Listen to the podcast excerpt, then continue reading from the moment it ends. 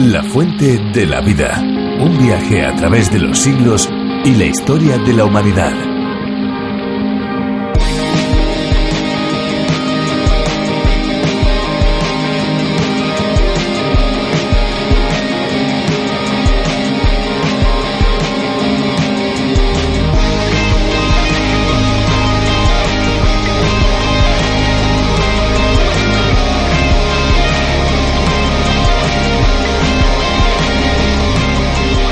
El hombre que desperdicia el agua rechaza la bendición de Dios. El hombre que desprecia a Dios rechaza el agua viva. En Jesús se concentra toda la sed del mundo, todos los deseos y todos los interrogantes, pero en Él están también todas las respuestas y todos los manantiales a fin de saciar cualquiera sea nuestra sed.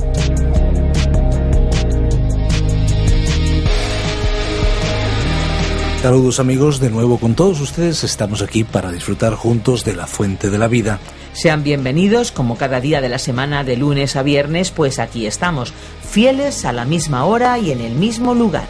Ya saben que La Fuente de la Vida ha sido adaptado y traducido para España por Virgilio Bagnoni, profesor de Biblia y Teología, pero que en su versión original ha sido el teólogo John Bernard McGee quien tuvo la idea de este interesante espacio denominado A través de la Biblia y que además se emite en más de 80 países por todo el mundo. De hecho, su éxito radica precisamente en esto. Tenemos a disposición de todos aquellos que lo deseen y que lo soliciten los bosquejos y las notas para que puedan seguir cada una de las exposiciones que programa tras programa estamos emitiendo para ustedes. Al finalizar nuestro espacio les vamos a dar la dirección electrónica a la que pueden dirigirse para solicitarlo. Decirles que el envío es completamente gratis. Pues si les parece amigos, eh, llega el momento de escuchar una canción que hemos seleccionado detenidamente para ustedes.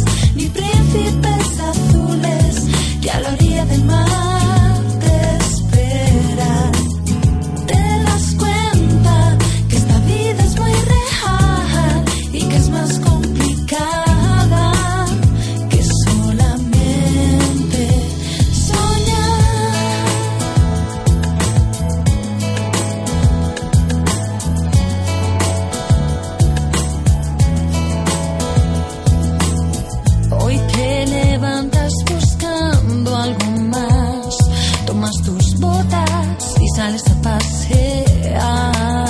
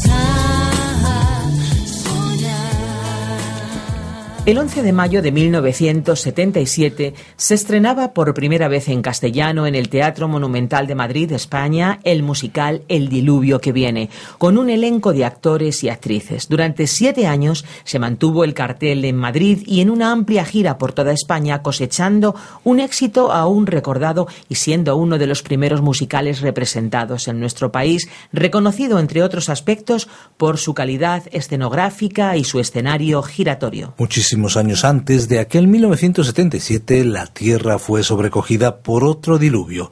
El diluvio con mayúsculas, un diluvio universal que duró 40 días y 40 noches.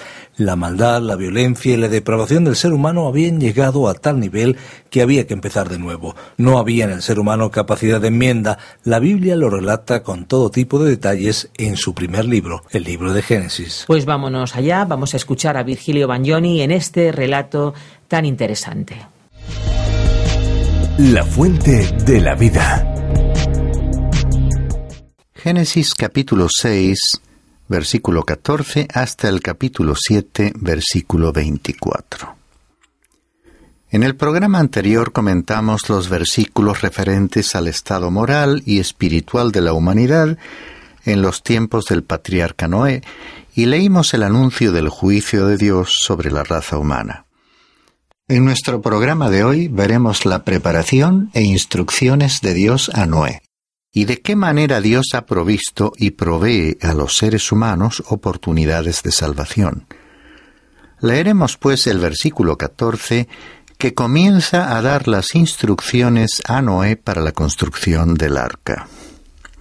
Dice así, Hazte un arca de madera de ciprés, harás el arca con compartimientos y la calafatearás por dentro y por fuera con brea.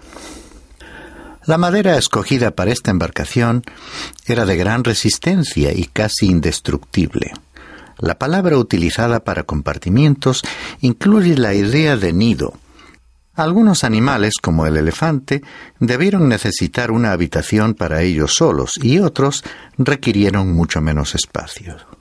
Dice además que el arca debía estar calafateada, o sea que las junturas de las maderas de la nave debían estar cerradas con brea para que resultasen impermeables y no penetrase el agua. Continuemos leyendo el versículo 15. Y de esta manera lo harás.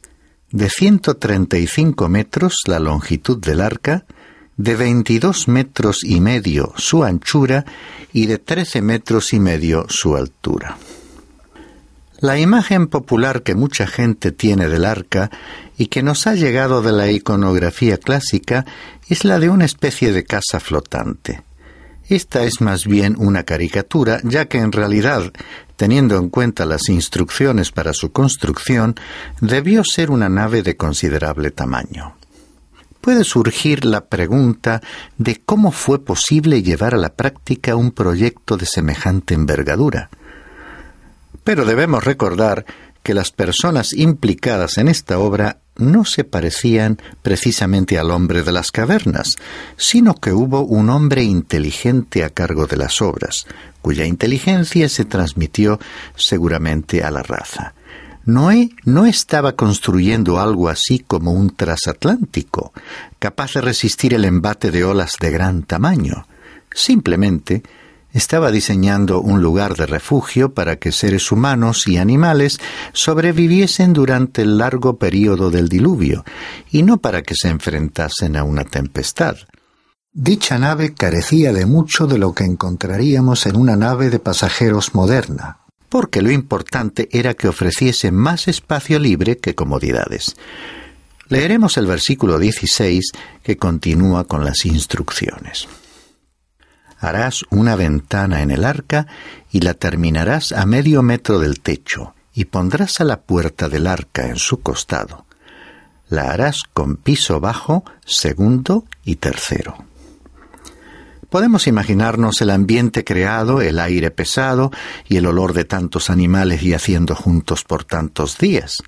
Por lo tanto, la ventana debió ser bastante más que una pequeña abertura al costado del arca y se extendía alrededor del arca a medio metro del techo, proporcionando una ventilación parecida a la de los gimnasios en la actualidad. En cuanto a la puerta, el arca tenía una sola entrada. Es un detalle importante que nos recuerda las palabras de Jesucristo cuando dijo, Yo soy el camino y Yo soy la puerta de las ovejas. Él es realmente como la puerta del arca. Llegamos entonces al pasaje en que se anuncia el juicio sobre la tierra, es decir, sobre los seres humanos, los animales y las aves.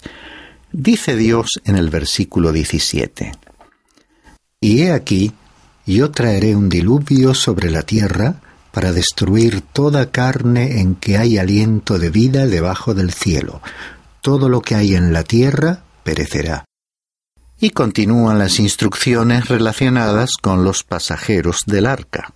Leamos los versículos 18 al 20. Pero estableceré mi pacto contigo y entrarás en el arca tú y contigo tus hijos, tu mujer y las mujeres de tus hijos. Y de todo ser viviente, de toda carne, meterás dos de cada especie en el arca, para preservarles la vida contigo macho y hembra serán. De las aves según su especie, de los animales según su especie, y de todo reptil de la tierra según su especie, dos de cada especie vendrán a ti para que les preserves la vida. Noé no tuvo que salir a buscar ni a agrupar a los animales. Ellos vinieron a él, Siempre que los animales perciben el peligro, se acercan al ser humano, y eso mismo sucedió al acercarse el comienzo del diluvio. Noé no tuvo problemas, porque aquellos seres vinieron espontáneamente a él. Las instrucciones finales tenían que ver con la supervivencia. Leemos en el versículo 21 y 22. Y tú toma para ti de todo alimento que se come y guárdatelo, y será alimento para ti y para ellos. Y así lo hizo Noé, conforme a todo lo que Dios le había mandado, así hizo. Habrá sido necesario almacenar una gran cantidad de heno para alimentar a tantos animales. Algunos han asumido que ciertos animales debieron requerir carne para comer y se han preguntado si no habrán tenido que comerse unos a otros. Ello no fue necesario. Aparentemente, hasta el momento del diluvio, tanto el hombre como los animales no eran carnívoros. En este punto es interesante recordar que la Biblia habla de una futura época milenial en el libro del profeta Isaías, en el capítulo 11, versículos 6 y 7, donde dice que el león y el cordero morarán juntos, y también que el león, como el buey, comerá paja. Esto ciertamente sucederá, ya que probablemente se describe el estado y condición original de los animales. Pasemos ahora al capítulo 7. El tema es el siguiente. Noé, su familia y los animales entran en el arca. Destrucción de toda aquella generación y salvación de los que se encontraban en el arca. Leamos entonces el versículo 1. Entonces el Señor dijo a Noé, Entra en el arca tú y todos los de tu casa, porque he visto que sólo tú eres justo delante de mí en esta generación. ¿Por qué fue justo Noé? Fue justo por su fe, tal como Abraham, más adelante en la historia bíblica, fue considerado justo a causa de su fe como dice Génesis capítulo 15 y versículo 6. Y Abraham creyó al Señor, y él se lo reconoció por justicia. En este pasaje vemos que Noé creyó en Dios, y él fue aceptado como justo. El autor de la epístola a los Hebreos en el capítulo 11 y el versículo 7 dice que por la fe Noé preparó un arca. Esta fue la razón por la que Dios le salvó. ¿Has observado cuán bueno y misericordioso fue Dios con aquel hombre en todo aquel tiempo de juicio? En este versículo 1 dice, entra en el arca. Esta es la misma invitación que el Señor Jesús hace hoy a toda la humanidad cuando dice, según expresa el Evangelio según Mateo capítulo 11, versículo 28. Venid a mí todos los que estáis muy cansados y cargados, y yo os haré descansar. Y luego, en el versículo 16 de este capítulo, leemos la frase, y el Señor cerró la puerta detrás de Noé. ¿No es una bella declaración? Finalmente, el capítulo 8 se inicia con la frase, y se acordó Dios de Noé. Esa fue una maravillosa realidad. Si Dios hubiese sido como nosotros, los seres humanos, podría haberse olvidado por un tiempo de Noé. Esto hubiera resultado trágico, ¿verdad? Pero Dios no olvidó y se acordó de Noé. Él nunca se olvida. Él se acuerda también de ti. La única cosa de la cual no se acordará es de tu pecado, si vienes a Él para recibir la salvación. Él no recordará más tus pecados. Esta es una incomparable verdad. ¿Sabías que la historia de Noé y su familia entrando en el arca, como la historia de la creación, ha recorrido toda la tierra? Muchos pueblos y naciones han preservado relatos de la creación y del diluvio, lo cual pone en evidencia que tienen una base histórica real, que es esta que nos relata la Biblia, pues de otra manera no habrían creado ni imaginado semejantes historias. Si quieres averiguar cuál es el relato veraz, puedes comparar esos relatos con el relato bíblico y comprobarás que aquellos resultan extravagantes y absurdos. Por ejemplo, en un programa anterior nos hemos referido a la narración babilónica, que presenta una historia ridícula, según la cual una guerra entre dioses que luchaban unos contra otros causó el diluvio. Por contraste, la Biblia nos cuenta que el diluvio fue un juicio de Dios sobre los seres humanos por su pecado, lo cual es perfectamente sensato. Continuando con las instrucciones de Dios a Noé, leemos los versículos 4 al 9 porque dentro de siete días haré llover sobre la tierra cuarenta días y cuarenta noches, y borraré de la faz de la tierra a todo ser viviente que he creado. Y Noé hizo conforme a todo lo que el Señor le había mandado. Noé tenía seiscientos años cuando el diluvio de las aguas vino sobre la tierra.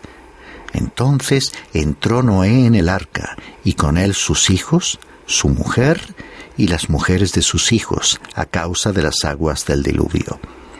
De los animales limpios y de los animales que no son limpios, de las aves y de todo lo que se arrastra sobre la tierra. De dos en dos entraron con Noé en el arca, macho y hembra, como Dios había ordenado a Noé. Durante siete días, la gente que hubiera llamado a la puerta del arca podría haber entrado, Dios les habría salvado si hubiesen creído en Él.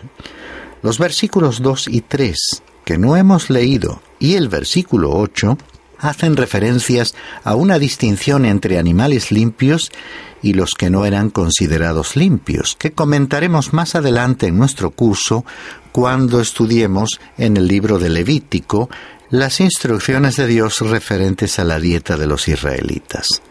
Lo que aquí destacamos sobre los animales es que, como hemos comentado anteriormente, el texto bíblico no dice que Noé tuviera que salir a atrapar o a cazar los animales para que entrasen en el arca.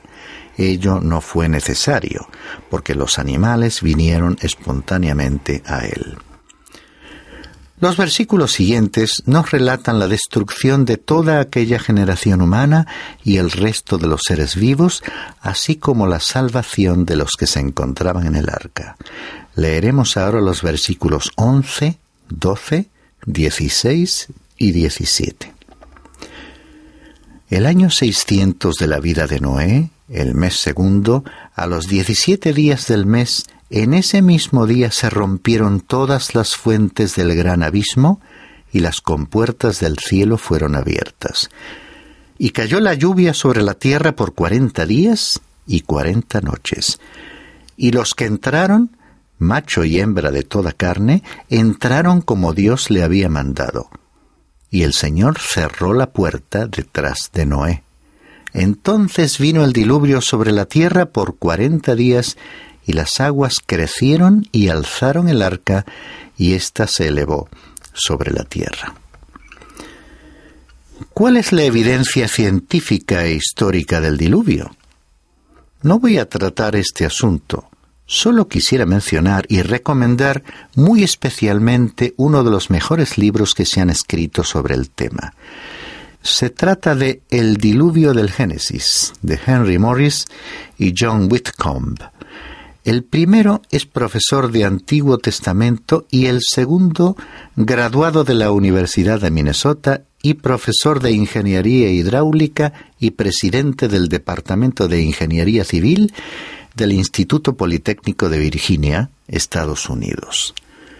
Estos autores demuestran que el diluvio fue universal, que constituyó una gran catástrofe y presentaron evidencias históricas al respecto. También ofrecen una respuesta al principio del uniformismo, que sostiene que los procesos existentes actuando en el pasado de la misma manera que en el presente, con la misma intensidad, son suficientes para explicar la totalidad de los cambios geológicos. Este argumento es una de las muchas teorías que se han propuesto para dejar de lado las evidencias geológicas del diluvio universal. Tampoco necesitamos hablar de las numerosas evidencias históricas del diluvio de las que se ocupa esta documentada obra. Igualmente recomiendo los dos volúmenes titulados Anegado en agua, de la serie Creación y Ciencia, en los que se presenta la posición bíblica cataclísmica y diluvialista y se refuta el modelo actualista del desarrollo de la Tierra y de la vida en ella por evolución a lo largo de épocas prolongadas. Por ello, recomendamos la lectura de estas obras que apoyan sólidamente el relato bíblico frente a los críticos que defienden a la llamada geología histórica, con su forzada interpretación actualista de las formaciones de la Tierra. Y es que, estimado oyente, son muy numerosos los fenómenos y testimonios que apuntan hacia el relato bíblico del diluvio, que nosotros creemos que produjo una deposición violenta, cataclísmica y rápida de los estratos de la corteza sedimentaria de la Tierra. Leamos el versículo 23. Exterminó pues el Señor todo ser viviente que había sobre la faz de la tierra, desde el hombre hasta los ganados, los reptiles y las aves del cielo fueron exterminados de la tierra, sólo quedó Noé y los que estaban con él en el arca. Por otra parte, algunos estudiosos procedentes de sectores intelectuales y teológicos han opinado que el diluvio no fue universal, sino que afectó localmente a la zona del valle de los ríos Tigris y Éufrates. Los libros que hemos recomendado refutan totalmente esta teoría. Creo que es evidente que las sagradas escrituras expresan con toda claridad que las aguas del diluvio cubrieron toda la tierra que, como Dios había dicho, sería destruida por la inundación. Recordemos lo que se decía en el capítulo 6, versículo 13. Entonces dijo Dios a Noé, He decidido poner fin a toda carne, porque la tierra está llena de violencia por causa de ellos, y he aquí voy a destruirlos juntamente con la tierra. Aquí tenemos dos opciones, o aceptar lo que la palabra de Dios dice o rechazarlo. En mi opinión, el intentar demostrar que el diluvio fue local o regional implica a la larga rechazar el testimonio de la Biblia. Las expresiones que hemos leído en el versículo 24 son terminantes. Decía allí que la destrucción afectó a todo ser viviente que había sobre la faz de la tierra, especificando que sólo quedó Noé y los que estaban con él en el arca. El versículo 24, el último de este capítulo, continúa diciendo, y prevalecieron las aguas sobre la tierra ciento cincuenta días. En otras palabras, las aguas de la gran inundación permanecieron durante casi medio año. Como respuesta a aquellos que han negado que haya ocurrido una gran convulsión o catástrofe como el diluvio, y sin entrar en detalles, me agradaría destacar que el apóstol Pedro escribió que no debiera sorprendernos que algunos se burlen o ridiculicen los términos del relato bíblico. Escribió él en su segunda carta, capítulo 3, versículos 3 y 4. Ante todo, sabed esto, que en los últimos días vendrán burladores con su sarcasmo siguiendo sus propias pasiones y diciendo, ¿Dónde está la promesa de su venida? porque desde que los padres durmieron, todo continúa tal como estaba desde el principio de la creación. Como acabamos de ver, los que cuestionan los datos bíblicos burlándose de ellos siempre han sido partidarios de la citada geología histórica.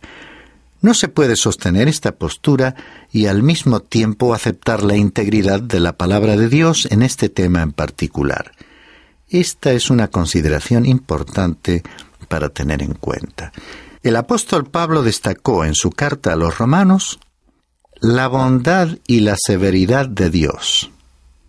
Y en otra carta suya, la que dirigió a los Gálatas, afirmó, Todo lo que el hombre siembre, eso también segará. Creo que el prolongado periodo de aviso y advertencias previo al diluvio advertencias que fueron ignoradas y finalmente el castigo de Dios sobre aquella generación humana nos revelan, por una parte, tanto el amor como la justicia de Dios. Y por otra parte nos muestran cómo Dios intervino cuando los seres humanos, habiendo traspasado todos los límites de la maldad y perversidad, se estaban destruyendo a sí mismos y comprometiendo totalmente el futuro de la especie humana recordando aquella puerta del arca que Dios cerró, pensemos en que hoy en día el anuncio de las buenas noticias, el Evangelio, resuena por toda la tierra, proclamando que Dios continúa invitando al ser humano, a ti, estimado oyente, a establecer una relación personal con Él. Hoy en día, como la puerta está abierta, nos despedimos con aquellas palabras de Jesucristo en el Evangelio según San Juan capítulo 10 versículo 9. Yo soy la puerta. Si alguno entra por mí, será salvo.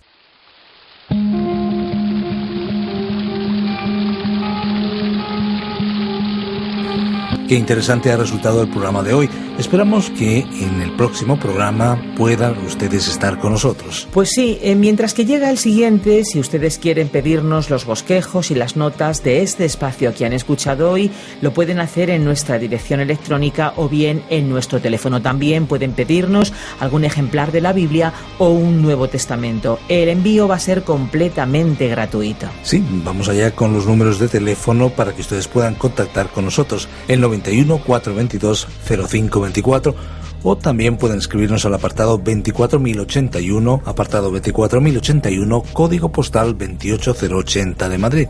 Si lo prefieren, pueden enviarnos un correo electrónico a la siguiente dirección: info arroba radiocadenadevida.com.